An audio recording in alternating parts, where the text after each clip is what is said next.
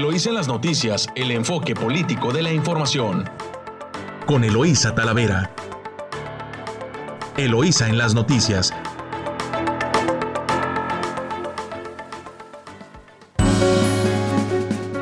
Muy buenos días, Ensenada. Les saluda Eloísa Talavera. Hoy lunes 6 de diciembre de 2021, día de San Nicolás de Bari, por cierto.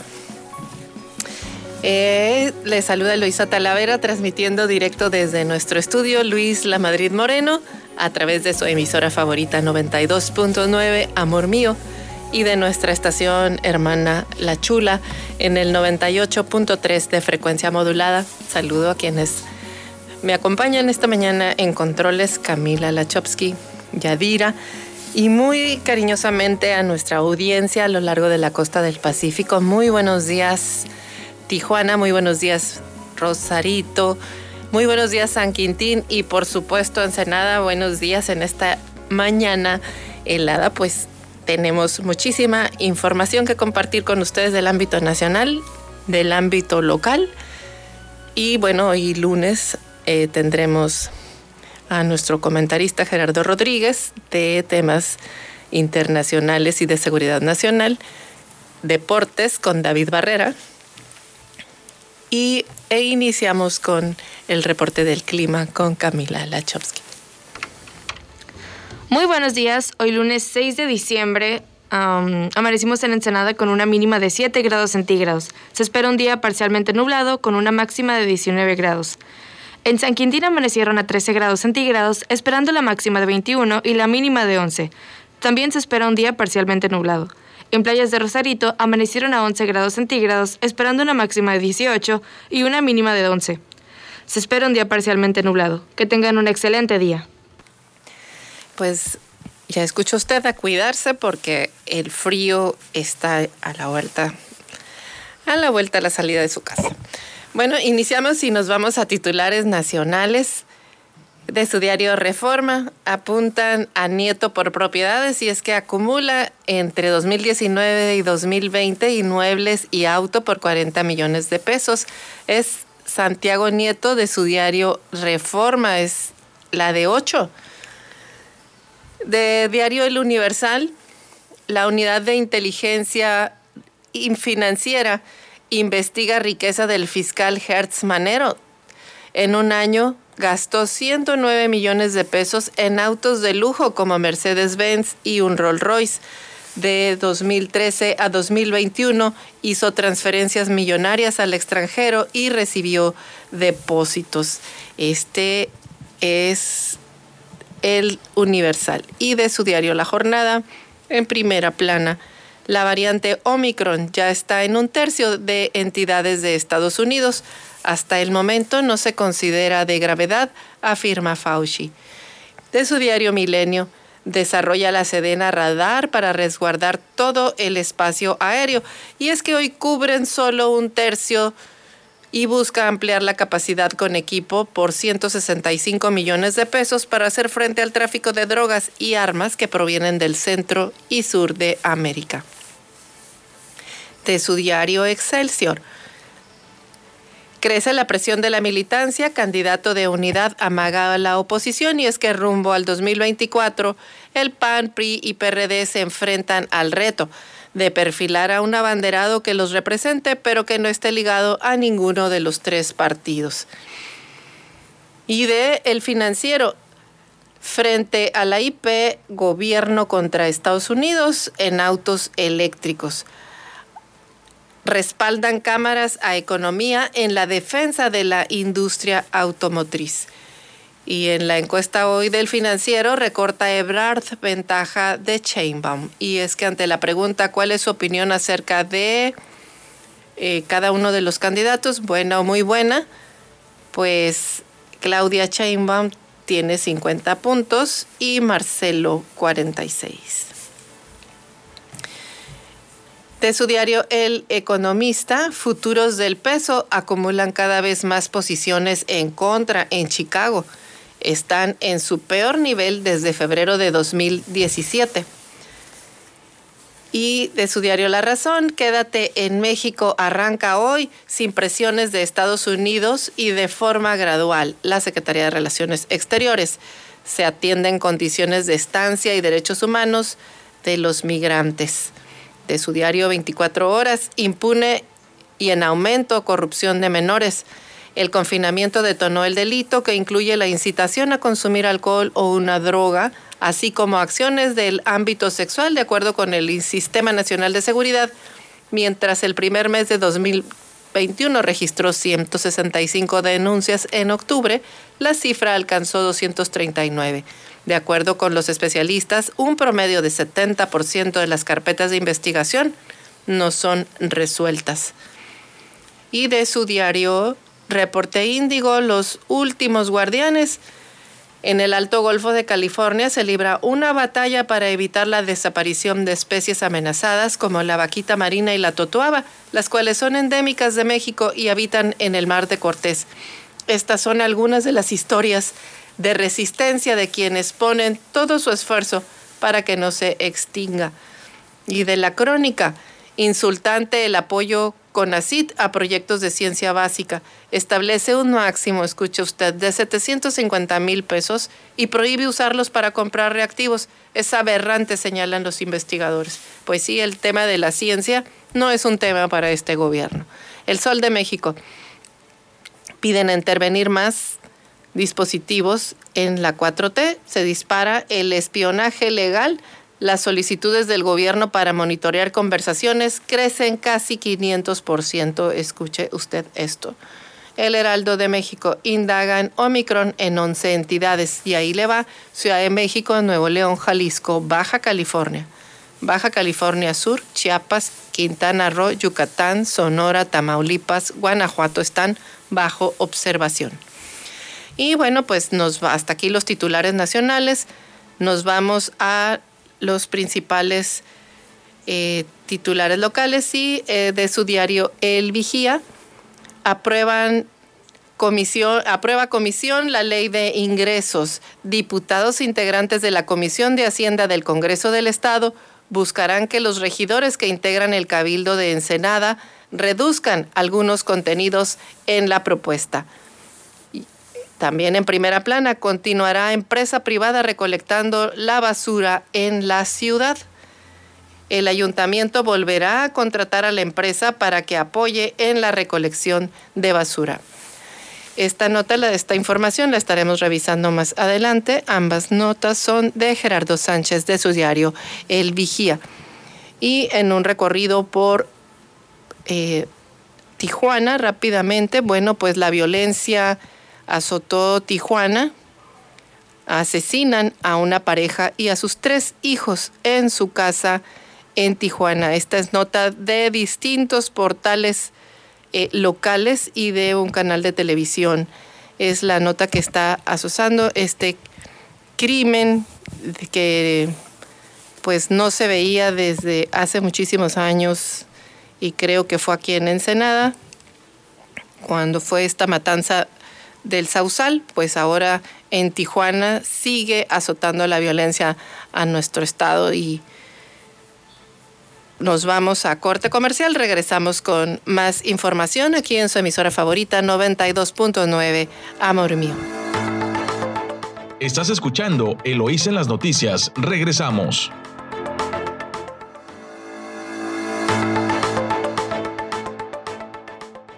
Gracias por continuar aquí en su emisora favorita 92.9 Amor Mío.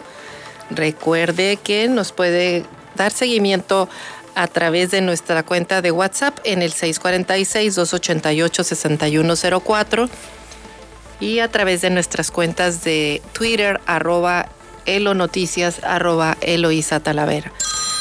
Em, recorriendo Mexicali, bueno, pues tenemos que reactivan también sitio de vacunación de primeras dosis para adolescentes en, Mexicali. También eh, en Mexicali, trabajadores del FIARUM liberan caseta de la rumorosa hasta que sean atendidos por la gobernadora Marina del Pilar Ávila Olmeda. Pues ahí parece que tienen tomada la caseta de la rumorosa. Y bueno, pues como lo escuchó usted en el Ahorita que ofrecimos el tiempo, pues esperan mínimas de 9 grados también en Mexicali. Se espera un ligero descenso en la temperatura en la región, lo cual pues se reflejará también en Mexicali temperaturas mínimas. Y pide la Secretaría de Salud sana distancia en diciembre, pues se registra un descenso en ocupación hospitalaria en la entidad y indicó que las cifras con el COVID pues son muy dinámicas. Así que pues a cuidarse si no se ha vacunado, vacúnese porque ahorita se está denominando la pandemia de los no vacunados. Así que pues no le busque tres pies al gato, ya sabe. Tiene cuatro. Así que si puede acudir a vacunarse, vacúnese. Y en Tijuana, ya mencionamos, ahora haremos un recorrido por Ensenada. Ensenada Net, pues se llevaron a quinceañera, pistola en mano, de centro de rehabilitación. Una menor de apenas 15 años fue sacada con pistola en mano de un centro de rehabilitación en la colonia La Presa. Esto es lo que tiene su portal Ensenada Net. Y bueno, pues registró Baja California 535 nuevos casos de COVID-19 en solo un día. Así que bueno, pues síganse cuidando porque estas cifras, como lo dice el secretario de salud en el estado, pues son muy variables y lo menos que buscamos es que usted se enferme. Y bueno, entrando ya de, de lleno a la información, a la información sobre Ensenada, esta información de Gerardo Sánchez, la Comisión de Hacienda del Congreso del Estado aprobó el dictamen de la Ley de Ingresos 2022 pero los integrantes de la misma indicaron que buscarán que el Cabildo de Ensenada reconsidere uno de los porcentajes establecidos en esa propuesta. Particularmente, señalaron los legisladores asistentes a la sesión de dicha comisión que pedirán que se revise la cantidad del 35% establecida para el cobro de las construcciones existentes en los predios, tributación que se aplicará por primera vez en el municipio ensenadense. La reunión de la Comisión de Hacienda se realizó la mañana del sábado y en la misma se revisó el dictamen de la Auditoría Superior del Estado que estableció que incluir las construcciones en el cobro del impuesto predial era una facultad legal del gobierno municipal y que ello ya se aplicaba en el municipio de Tijuana desde el año 2010. Sin embargo, en el mismo comentario de los auditores se agregó que esa medida en Tijuana no se aplicó por primera vez por el porcentaje del 35%, que es lo que propone Ensenada, sino con una tasa más baja y se fue incrementando gradualmente en años posteriores.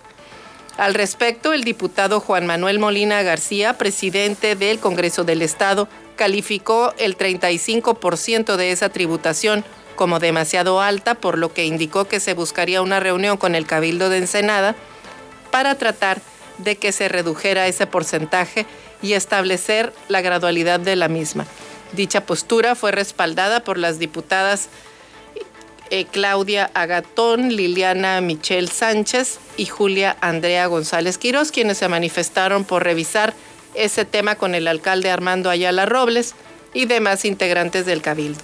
Cabe puntualizar que aunque el dictamen haya sido aprobado en la Comisión de Hacienda, todavía puede ser rechazado, aprobado o modificado en el Pleno Legislativo. Es decir, cuando se vote la ley de ingresos de, por los 25 diputados locales. Sobre los demás cobros y ajustes presupuestos, y presupuestos propuestos por el Cabildo Ensenadense en la Ley de Ingresos 2022, pues no hubo comentarios de parte de los legisladores participantes en esa sesión. Pues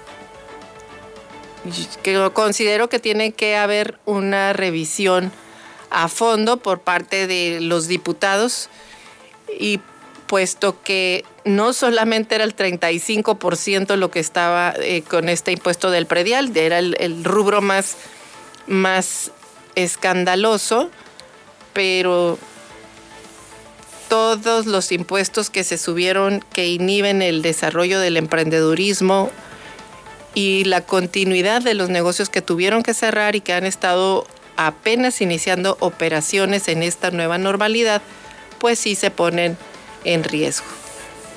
Así que bueno, pues falta hacer mucho cabildeo todavía por el Congreso del Estado por parte pues de las cámaras quizás de comercio y el Consejo Coordinador Empresarial que representa pues a los negocios que generan trabajo y empleo en el municipio. En nomás información de Gerardo Sánchez, continuará empresa privada recolectando basura en la ciudad y es que el gobierno municipal de Ensenada contratará nuevamente a empresas privadas para continuar brindando el servicio de recolección de basura durante este año y el que viene. Así lo informó la regidora Brenda Valenzuela Tortoledo. Ello ante las condiciones que guarda el Departamento de Limpia del 24 Ayuntamiento, que no cuenta con un parque vehicular y otras condiciones para prestar dicho servicio al 100% de la población con la oportunidad y eficiencia que se requiere. La también integrante de la Comisión de Transparencia señaló que, es, que si bien esta no es la mejor solución, es la más práctica para que no decaiga nuevamente la recolección de basura en el municipio ensenadense, como ocurrió durante anteriores administraciones. Para dicho contrato se tienen destinado un presupuesto de 60 millones de pesos, indicó Valenzuela Tortoledo, quien forma parte del Comité de Adquisiciones de la Administración Municipal. La regidora señaló que si bien es una solución temporal al problema de la recolección de basura, no se contempla en un mediano y largo plazo una política para aumentar y mejorar el parque vehicular del Departamento de Limpia. Mientras que se contratará, dijo el servicio de 18 camiones recolectores privados, el número de esas unidades en los patios municipales que realmente están en condiciones de operación es menor y disminuye cada vez.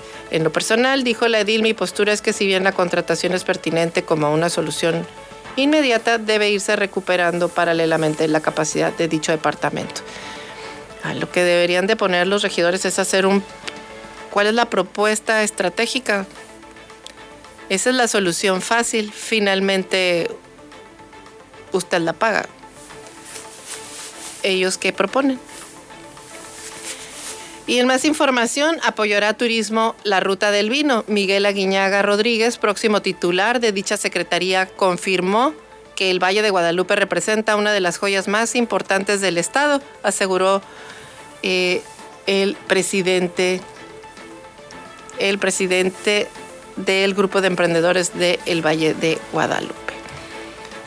Y próximo a iniciar armado del puente, esta es una nota de Miguel Ramírez de El Vigía por iniciar está la construcción de la nueva estructura del nodo vial El Gallo, pues va al 90% la demolición de la obra anterior insolación de redes de agua y recolocación, mientras que la señalización lleva 70%, informó el presidente municipal de Ensenada, quien hizo un recorrido por el área de trabajos que están a cargo de la Secretaría de Infraestructura y Desarrollo Urbano.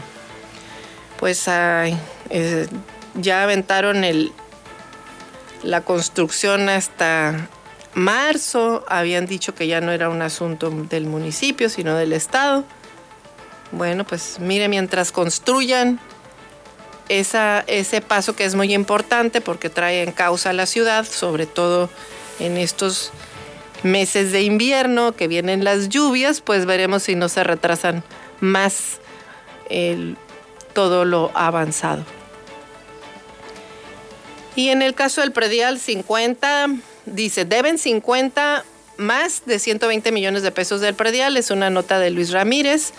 De El Vigía, el ayuntamiento de Ensenada exhortó a un grupo de 50 propietarios para regularizar el pago de impuestos municipales, pues su adeudo supera los 120 millones de pesos por lotes en el Sausal de Rodríguez, Maneadero, Camalú, Puertecitos, La Misión y Punta Colonet. Por lo anterior, el alcalde Armando Ayala Robles explicó que la situación se hace pública para que la comunidad, así como los deudores, conozcan la situación real de las finanzas públicas y el recurso que aún no se recupera. Pues ahí, ahí está este tema de el predial que no se ha pagado. En, esto es en Ensenada. Y bueno, pues tal parece que en Ensenada también el tema de los ingresos, pues no nada más eh, no se ha tocado, se sigue insistiendo más bien, pero ya no por parte de la autoridad, sino por parte de otros actores, como es el caso de Sergio Guevara Escamilla, que también ha estado impulsando a, expresarse, ha, estado a nivel nacional comenzando una, a expresarse una corriente que apuesta por la reconfiguración del sistema de recaudación fiscal y el fortalecimiento de los municipios, porque pues son tareas pendientes que tiene la federación. Esta información es de diario El Vigía y bueno, comentan también que eh, al respecto coinciden los senadores de distintos partidos, como Dante Delgado de Movimiento Ciudadano, Mario Zamora Gastelum del Revolucionario Institucional, Julen Rementería por parte del PAN e Israel Zamora Guzmán del Partido Verde. Hay que revisar el pacto fiscal a través de una convención nacional hacendaria en donde podamos reformarlo buscando una fórmula que distribuya mejor los ingresos entre los estados y los municipios y que a partir de esa distribución pueda resolver los problemas de la ciudadanía, comentó el coordinador de la bancada panista, Julen Rementería. Eh, Zamora Gastelum criticó que la federación recaude el 80% de los impuestos y consideró que sería más equitativo desde el nivel estatal y municipal se pudiera pues realizar una menor recauda, una mayor recaudación. Y bueno, pues este tema de la recaudación de impuestos, la verdad es que a nadie le gusta cobrar impuestos. Por eso los tiene la federación y menos cuando los impuestos por cuestión política, de no perder elecciones, pues no quieren, no quieren cobrar impuestos. Y esto lo hemos visto una y otra vez con distintos gobiernos. Este no es la excepción. Tan no fue así que hace dos años no hubo aumento de impuestos. Y este año que viene, como hay elecciones en no hay elección en puerta el próximo año, pues entonces sí le quieren encajar el dedo al ciudadano cobrándole lo que omitieron cobrarle en dos años. Y pues esto no es bueno, también eso hay que comentarlo porque pues son parte de los argumentos que luego también utilizan la federación para seguir cobrando, que los municipios y los estados no son buenos recaudadores. Y bueno, pues llegamos aquí. nos vamos a corte comercial. Regresamos aquí en su emisora favorita 929 Amor Mío con más información. Estás escuchando Eloís en las noticias. Regresamos.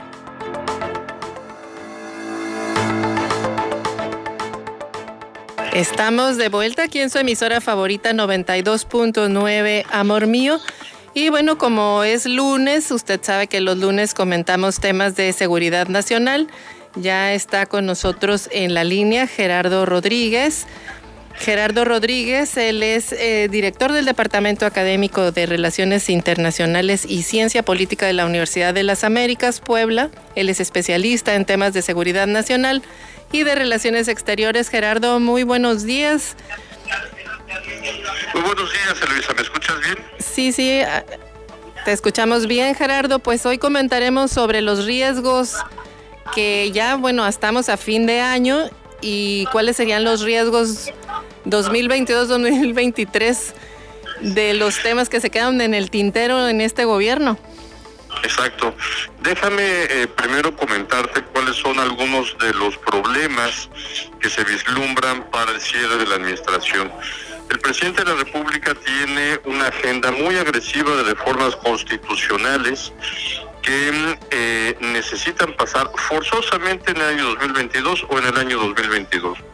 Porque el año 2023 ya todos estaremos pensando en las elecciones federales. ¿Qué opinas, mi estimada Luisa? Pues así es, se tienen algunas y no hay consenso, como es el caso de la reforma energética que pues ha estado ocasionando bastante ruido, sobre todo en, en el ámbito empresarial en Europa y en propio Estados Unidos.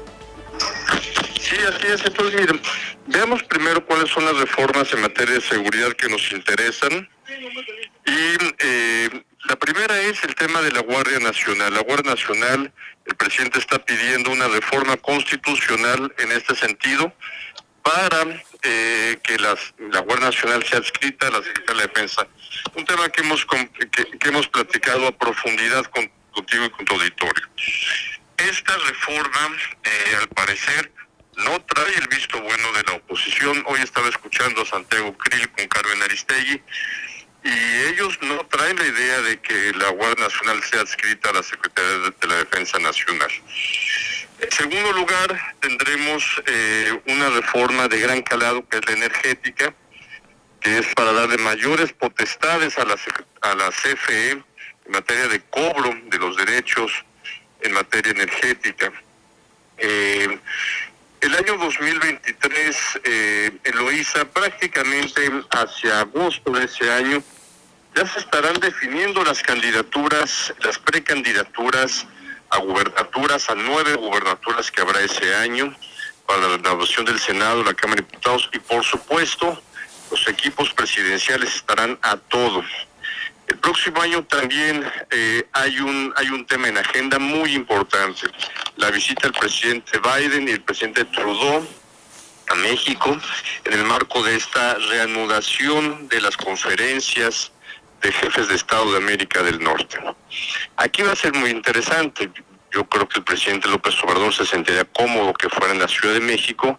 Yo creo que Marcelo Ebrard no quisiera darle ni un espacio de fotografía para que Claudia Sheinbaum, la jefa de gobierno, se pueda retratar con eh, el, presidente Biden o con el guapísimo y altísimo de Justin Trudeau, el, primer ministro de Canadá. Yo creo que a lo mejor van a buscar alguna algún espacio turístico del sur del país para que se encuentren estos mandatarios y se relance la agenda de América del Norte y también entre México y Estados Unidos. Otro tema que preocupa es el tema de la infraestructura, que también lo platicábamos la semana pasada. Eh, por cuestiones de seguridad nacional se establecieron que tienen esa, ese grado de interés para el país la infraestructura estratégica en materia turística y de comunicaciones. Son dos temas, el Aeropuerto Internacional Felipe Ángeles y el Tren Maya, que han sido adscritos, el caso del Tren Maya, solamente un tramo de construcción para el ejército y el aeropuerto eh, Felipe Ángeles, que es dirigido por el ejército con contratistas civiles. En este sentido, si el presidente de la República no logra avanzar fuertemente en echar a andar estos grandes proyectos de infraestructura, pues llegará muy presionado al año 2024. El sexenio, yo te diría, del presidente Enrique Peña Nieto terminó en octubre del 2014 con todo el escándalo de los de los jóvenes eh, desaparecidos de Ayotzinapa, el, escándalo de la Casa Blanca, por ejemplo. Entonces, eh, el sección del presidente López Obrador no ha terminado, por el contrario, creo que entra en una parte muy intensa. Me parece positivo que entre en diálogo con, la con el secretario, ex secretario de Gobernación, Santiago Krill, líder de la, de la Comisión Política de su partido para que se establezcan las bases de lo que pueden ser algunas reformas estructurales que pudieran salir, reformas constitucionales más bien, en el próximo año, Eloisa. Pues se ve difícil en el tema de energía, a menos que hagan un cambio, eh, que todo se vale en una negociación, de que le aprueben la reforma para que se incorpore la Guardia Nacional es el presidente y después en segundo, en segundo lugar el tema de la Guardia Nacional. Así es. Las reformas las podría sacar con el PRI, hay que decirlo, ¿eh? Pero el PRI se encuentra dividido y a menos que haya un chantaje sumamente fuerte para que no encarcelen a ex funcionarios del gobierno anterior, senadores en activo, no voy a decir los nombres, eh, pudieran sacar adelante los votos en el Senado, pero no me queda claro que lo puedan sacar en la Cámara de Diputados el presidente nacional del PRI no trae todos los eh, grupos políticos al interior de ese partido. Entonces necesariamente tendría que haber un tipo de pacto por México durante este sexenio para que puedan sacar algunas de estas reformas.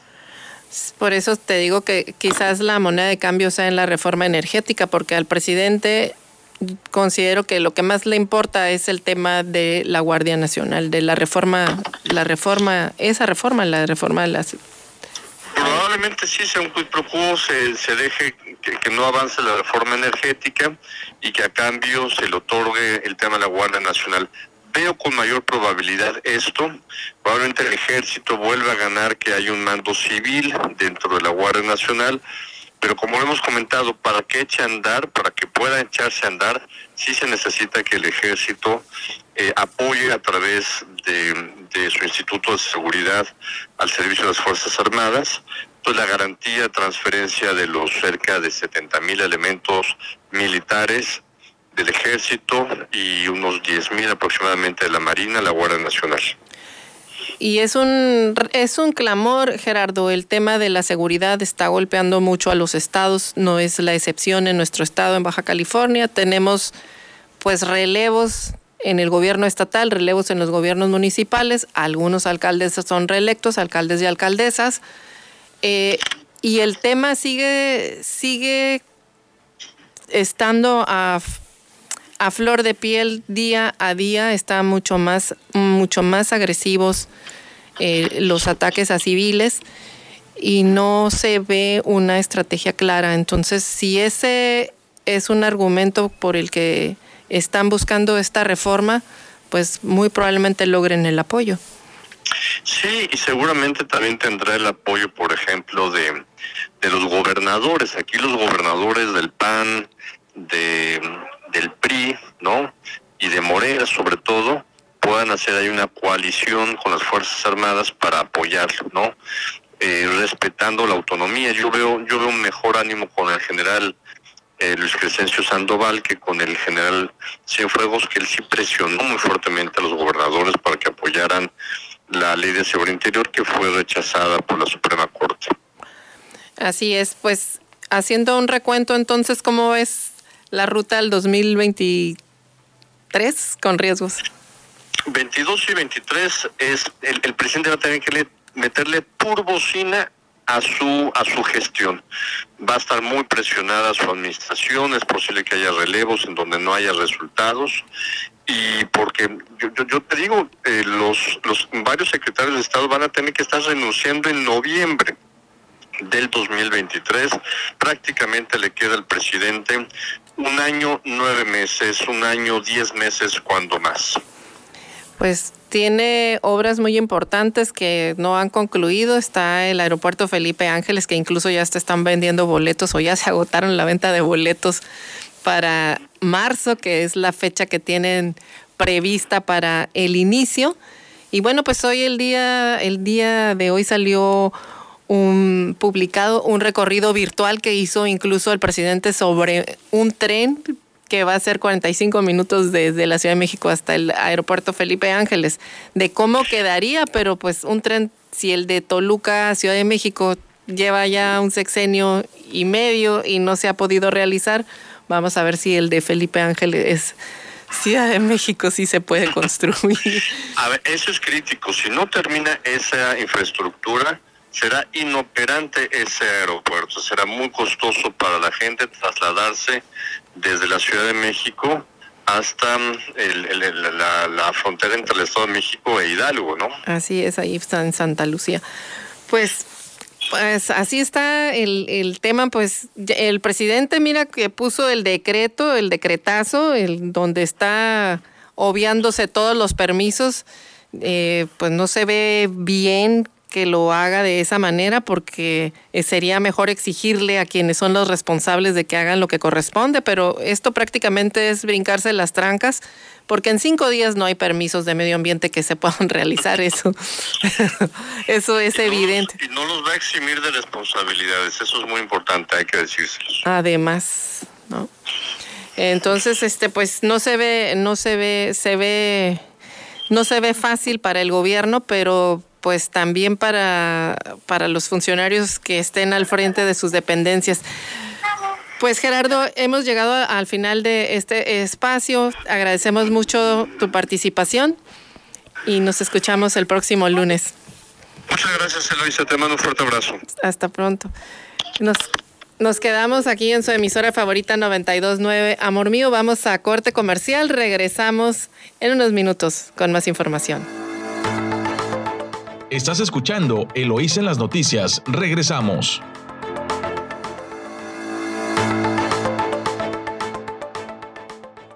Gracias por continuar escuchándonos aquí en su emisora favorita 92.9, Amor mío. Y bueno, pues ya estamos en época navideña, por cierto, si usted la verdad desea pasar una Navidad especial, pues le recomiendo mucho la botella Bistro. La botella Bistro ahí en la ruta del vino en San Antonio de las Minas. Ofrecen un menú delicioso. De verdad, pruébelo, vale la pena. Ofrecen un menú de tres tiempos que tiene opciones en las entradas. La verdad, una ensalada de manzana que está deliciosa. Y tienen tres opciones de platillos principales. Si le gusta el pavo, tienen unas rebanadas de pechuga jugosa de pavo delicioso o salmón horneado, lo que más prefiera. O si le gustan las carnes, también tienen un ribeye horneado, la verdad ese me encanta. Y lo puede pues acompañar ya que está ahí con una, una pues una copita de vino, blanco, rojo, rosado, como se le, le apetezca. Y bueno, y los postres que le cuento. Tienen un excelente servicio, tienen un chef que sus platillos son una delicia y quienes lo reciben con mucha amabilidad ahí en San Antonio de las Minas. Si usted va de sur a norte o viene de norte a sur por la ruta del vino, ahí lo va a ver usted en San Antonio de las Minas a la botella bistró ese de la botella grandota que se ve por cualquier lado de la carretera. Puede hacer sus reservaciones en el 646-155-3081, ahí en la ruta del vino en el 646-155-3081. Les recomiendo para que usted pase una Navidad muy especial, una Navidad muy especial, solo, solo en la botella Bistro. Y bueno, continuamos ahora con las garitas, el reporte de garitas por si usted va al vecino país. Camila con el reporte de Garitas. Muy buenos días. En la garita de San Isidro, carril normal, hay una espera de una hora con 50 minutos. En Ready Lane, dos horas con 5 minutos y Sentry, 30 minutos. En cruce peatonal hay una espera de 60 minutos. En la garita de Otay Mesa, en carril normal, hay una espera de 2 horas con 10 minutos, Ready Lane, una hora con 50 minutos, Sentry, 25 minutos y cruce peatonal, una hora con 30 minutos. Garita Otay Cruce Comercial, en el carril normal hay una espera de una hora con 20 minutos y Fast Lane 55 minutos. Bueno, pues ya escuchó usted y está listo ya David Barrera con los deportes. Muy buenos días David, adelante con los deportes. Muy buenos días. Continuamos en Eloísa las noticias. Mi nombre es David Barrera y arrancamos con la información deportiva. Iniciamos con el fútbol nacional, pues ya están definidos los dos finalistas del torneo Grita México 2021 y son Atlas y León. El primero de ellos fue León, quien venció a Tigres dos goles a uno en el Camp Nou, poniendo la serie 3 a 3 y clasificándose así a la final. Fue un partido de locos, donde Ángel Mena adelantó a los Panzas Verdes apenas al minuto 8 con una soberbia, soberbia definición. Posteriormente, al minuto 16, el defensa Diego Reyes empataría el encuentro y así fue el partido con un empate con sabor a victoria para Tigres. En los minutos finales, los, de Nuevo León se echaron para atrás, entregándole el balón a los locales. Fue hasta el minuto 85 cuando otra vez, ¿quién más? Ángel Mena marcaría con un remate de cabeza prácticamente en la línea de meta, consiguiendo el segundo gol en su cuenta personal y la anotación que les daría el pase a la final. Fue una locura, una absoluta locura este partido. En los minutos finales, Tigres intentó de todo, pero ya no le alcanzó, pues minutos antes había sacado a sus jugadores ofensivos y había eh, metido a la cancha a jugadores de corte más defensivo. Gran partido y gran serie de ambos equipos demostraron un buen nivel y felicidades a León que se encuentra en su segunda final en apenas un año. Qué impresionante lo de León. Felicidades para ellos. Ahora vamos a ver qué pasó en la otra semifinal, donde los Pumas de la Universidad Nacional Autónoma de México derrotaron al Atlas un gol por cero. Sin embargo, no les alcanzó para estar en la final, pues empataron en el global y Atlas pasó por mejor posición en la tabla. La anotación llegó gracias a Dineno, después de que Camilo Vargas, portero de Atlas, dejara el balón en el área chica, con lo cual el delantero argentino solo empujó el balón al fondo de las redes. Dicho gol fue al minuto 76, con lo que Pumas tuvo 14 minutos, donde enloqueció y se fue para el frente con todo. Sin embargo, no pudo con la defensa del Atlas. El Atlas defiende de una manera extraordinaria tiene un sistema defensivo envidiable, que para mi gusto es el favorito para ser el campeón del fútbol nacional, pues la defensa es la parte fundamental de un campeonato. Atención, porque Pumas pudo haber empatado el partido, o más bien pudo haberse llevado la victoria, cuando en los minutos finales no le marcaron un penal a favor de los universitarios. Un claro codazo que fue en la cara de Ignacio Dineno y que lo dejó ensangrentado con una hemorragia que no paraba y no paraba y seguía saliendo sangre. Minutos después, un par de minutos después, Dineno intenta una chilena en el área golpeando a un defensa atlista, con lo cual se fue expulsado del partido. Atención, que si hubieran marcado el penal, hubiera sido otra historia, tanto la de Dineno como la de los Pumas. Insistimos que ha sido una gran, gran eliminatoria. Sin embargo, seamos honestos, Atlas dominó dicha semifinal. Los días y horarios de la final se darán a conocer este mediodía, así que mucha atención. Recuerden, la final, León contra el Atlas. Vamos a dejar el fútbol varonil y vámonos al femenil pues también está por culminar el torneo. El pasado viernes arrancó la liguilla cuando Tigres goleó cuatro goles por cero a Cruz Azul. Y en la Noria, qué partido tan disparejo y qué poderosas se ven las de Tigres. Atlas y Santos igualaron a dos anotaciones. Monterrey y Tijuana también empataron, pero ellos aún tanto. Buen partido de las Cholas. América en el clásico de clásicos venció a las Chivas Rayadas del Guadalajara dos goles a uno en el Estadio Azteca. Hoy mismo se jugarán las, la vuelta de estos cuartos de final. Atlas y Santos se jugarán el pase a la semifinal a las 10 de la mañana. Tigres, que ya tiene medio boleto en la semifinal, jugará a las 5 de la tarde contra Cruz Azul. En ese mismo horario, las Chivas Rayadas del Guadalajara en el estadio Akron, en casa, buscarán remontar la eliminatoria contra las Águilas del América. Para cerrar esta ronda, Monterrey recibirá a Tijuana a las 7 de la tarde. Esperemos que las Cholas puedan hacer la hazaña, pues ir a Monterrey y vencer a las Regias se antoja muy, muy complicado. Vamos a dejar el fútbol, vámonos al fútbol americano, pues se jugó la semana 13 de la temporada regular, donde los Colts de Indianapolis blanquearon 31 a 0 a Houston. ¡Qué paliza para Houston! Los Leones de Detroit por fin, por fin consiguieron su primer victoria. Tuvieron que pasar 13 semanas, pero ya ganaron los Leones de Detroit y derrotaron a los Vikingos de Minnesota 29 a 27.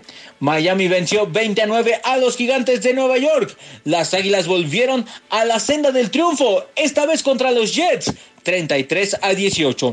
Los actuales campeones, los Bucaneros de Tampa Bay, derrotaron 30 a 17 a los Halcones de Atlanta.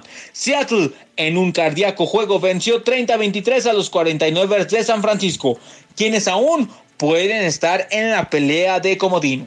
Los Cuervos de Baltimore cayeron 20 a 19 ante los Acereros de Pittsburgh en un tremendo partidazo, de verdad qué partidazo de los Cuervos contra Pittsburgh. Para el Sunday Night Football, los jefes de Kansas City derrotaron 22 a 9 a los Broncos de Denver. Mahomes, coreback de Kansas, no está en su año. Lanzó para apenas 184 yardas, sufrió una intercepción y consiguió un touchdown, aunque no fue con pase, fue corriendo. Por su lado, Teddy, coreback de los Broncos, lanzó para 257 yardas, consiguió un touchdown, pero lamentablemente le interceptaron en dos ocasiones. Esta tarde se disputará el Monday Night Football. Y qué partidazo el de hoy, cuando los Bills de Buffalo reciban a los Patriotas de Nueva Inglaterra. De verdad, qué partidazo. Los Pats son los líderes del este de la americana. Cuentan con una marca de 8 triunfos y 4 descalabros. El segundo lugar del este de la americana son los Bills de Buffalo, con una marca de 7-4 el que gane se pondrá como líder de la conferencia. Qué gran juego, qué gran partido nos espera esta noche. Hasta aquí la información deportiva. Mi nombre es David Barrera y continuamos en Eloísa en las noticias. Nos oímos hasta mañana. Muchas gracias David. Bueno, pues continuamos aquí en su emisora favorita 929 Amor Mío. Y bueno, si usted va a hacer operaciones el día de hoy con el billete verde, bueno, pues puede Ah, le paso los tipos de cambio. Están a la compra el dólar interbancario, la compra 21.14 pesos y a la venta en 21.24. Y bueno, para la compra en menudeo es la, la compra está en 19.80 pesos y a la venta en 20.70. Recuerde que este es este tipo de cambio se lo patrocinó Servicios Cambiarios Muñoz. Ellos están ubicados en Boulevard Costero entre Miramar y Macheros y los puede contactar en el 646-178-2262. Es Servicios Cambiarios Muñoz. Continuamos con información aquí en su emisora favorita 929 después de este corte comercial. Estás escuchando Eloís en las noticias. Regresamos.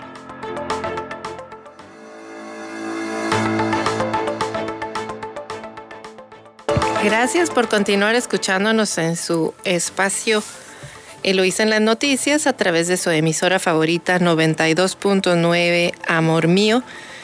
Y continuamos con más información eh, local de aquí en nuestro, en nuestro estado.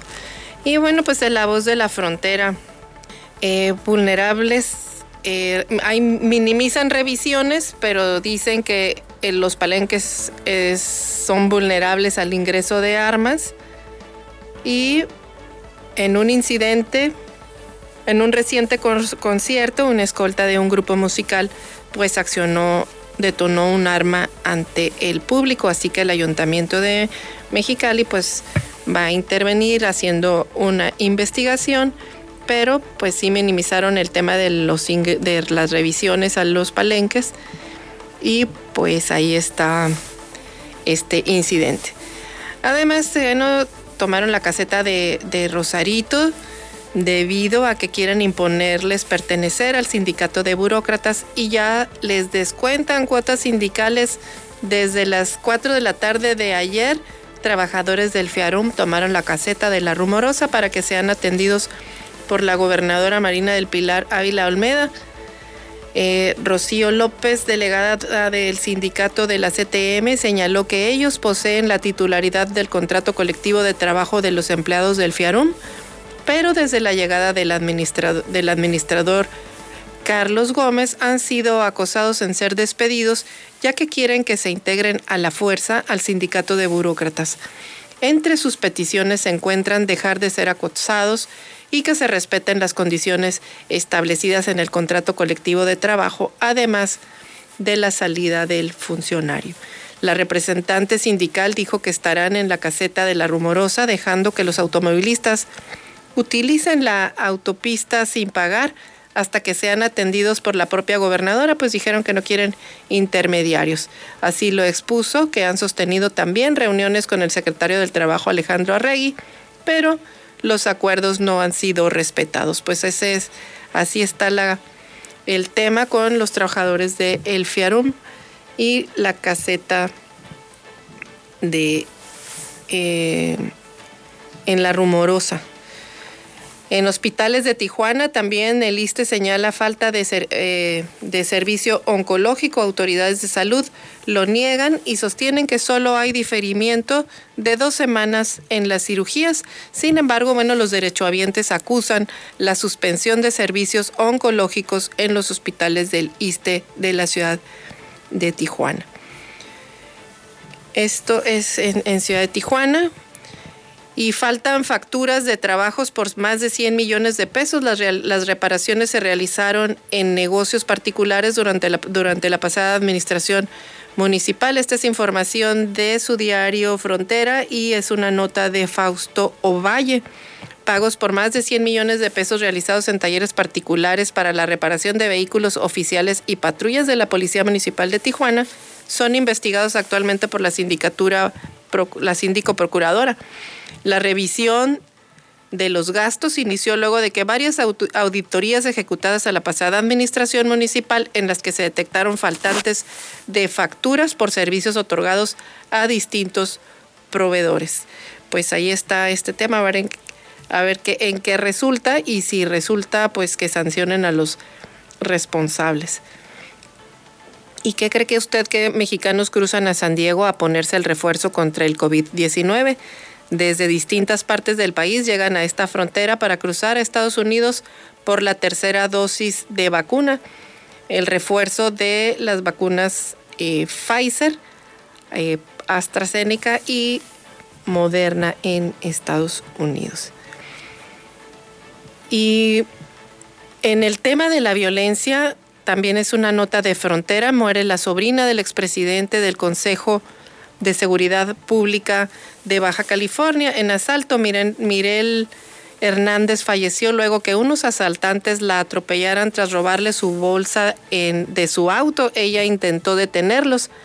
La sobrina del expresidente del Consejo Ciudadano de Seguridad Pública del Estado, Juan Manuel Hernández Niebla, murió atropellada ayer al mediodía al resistirse a un asalto.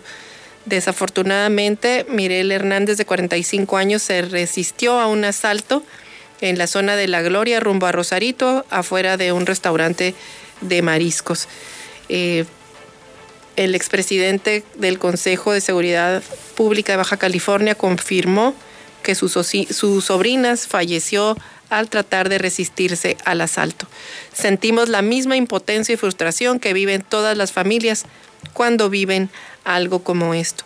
Pues es el tema de la violencia que continúa en el Estado, no ha bajado. Y em, esperemos que pues que tomen cartas en el asunto, ya sea está aprobó la nueva ley de seguridad pública para crear la Secretaría de Seguridad Ciudadana, sin embargo, bueno, pues todavía estaban dándole oportunidad política al ayuntamiento de, de Tijuana y al ayuntamiento eh, de, de, Ensenada para que aprueben. Sin embargo, pues con ellos o sin ellos se tiene que hacer algo en materia de seguridad. Este tema eh, se está saliendo de las manos. Incluso ya los ciudadanos en Ensenada se están organizando para el próximo 12 de diciembre realizar una marcha, una marcha que va a salir, una marcha por la paz, que va a salir desde el CEARTE, no, del, de, del CEARTE, sí, del Parque Revolución al CEARTE, eh, porque ya no, la, ya no ven que las autoridades pongan atención y hagan algo por resolver fuera de, de nombres rimbombantes para las campañas de seguridad pública o de operativos de seguridad pública. Así que bueno, pues los ciudadanos se están organizando para que sean tomados en cuenta por la autoridad que volteen a ver lo que realmente está sucediendo en Baja California en materia de seguridad, de seguridad pública. Y en el ámbito nacional, la verdad, los dos temas que se llevaron la de ocho son estos dos temas en la que sale, sale en, publicado en el periódico Reforma eh, una investigación que apunta a Nieto por propiedades, al fiscal, al exfiscal Santiago Nieto, que acumula inmuebles y un auto por 40 millones de pesos en dos años, tres casas, una en la alcaldía Álvaro Obregón por 24 millones de pesos, un departamento en Santa Fe por 8.2 millones de pesos y una casa en Querétaro por 1.6 millones de pesos. La denuncia ante la Fiscalía General de la República, casas adquiridas en Ciudad de México y Querétaro por el extitular de la UIF. Este es, pues, es un golpe a dos eh, funcionarios, exfuncionarios, exfuncionario y funcionario, pero de altísimo nivel de eh, esta administración del presidente Andrés Manuel López Obrador. Siendo titular de la unidad de, inteligencia financiera, Santiago Nieto acumuló en 25 meses cuatro propiedades y un auto por 40 millones de pesos. El pasado jueves 2 de diciembre fue presentado ante la Fiscalía General de la República una denuncia anónima sobre el presunto enriquecimiento ilícito de Nieto y la oficialía de partes selló de recibido con el folio 00951 según una copia de eh, que fue entregada al diario Reforma. Santiago Nieto percibía en la unidad financiera un sueldo de 107.358 pesos y antes, en 2018, su situación no era holgada. En 2017, cuando fue despedido de la Fiscalía Especializada de Delitos Electorales de la FEPADE, vivía con un ingreso de fiscal. Estaba sin dinero, sin trabajo y con deudas. Eh, según escribió en su libro Sin filias y sin fobias, en 2020. Entre 2019 y 2020, Nieto compró una casa de 24 millones de pesos en Álvaro Obregón, otra en Querétaro, a la empresa urbana donde su hermano Jerónimo era apoderado, legal y gerente de la construcción por un valor de 1.600.000 pesos, además de un departamento en Santa Fe. Este tema pues es un golpe fuerte realmente al, al gobierno del presidente Andrés Manuel López Obrador. Y no solamente con el fiscal anticorrupción fiscal de la, eh, este fiscal de la Unidad de Inteligencia Financiera que fue sustituido por Pablo Gómez y sino que también sale en el Universal una investigación que la unidad, la actual unidad de inteligencia financiera, investiga riqueza del fiscal Hertz Manero, que en un año se gastó 109 millones de pesos en autos de lujo, autos de lujo como Mercedes-Benz y un Rolls Royce. De 2013 a 2021 hizo transferencias millonarias al extranjero y recibió depósitos, esto en una investigación realizada por la Unidad de Inteligencia Financiera de la Secretaría de Hacienda y Crédito Público.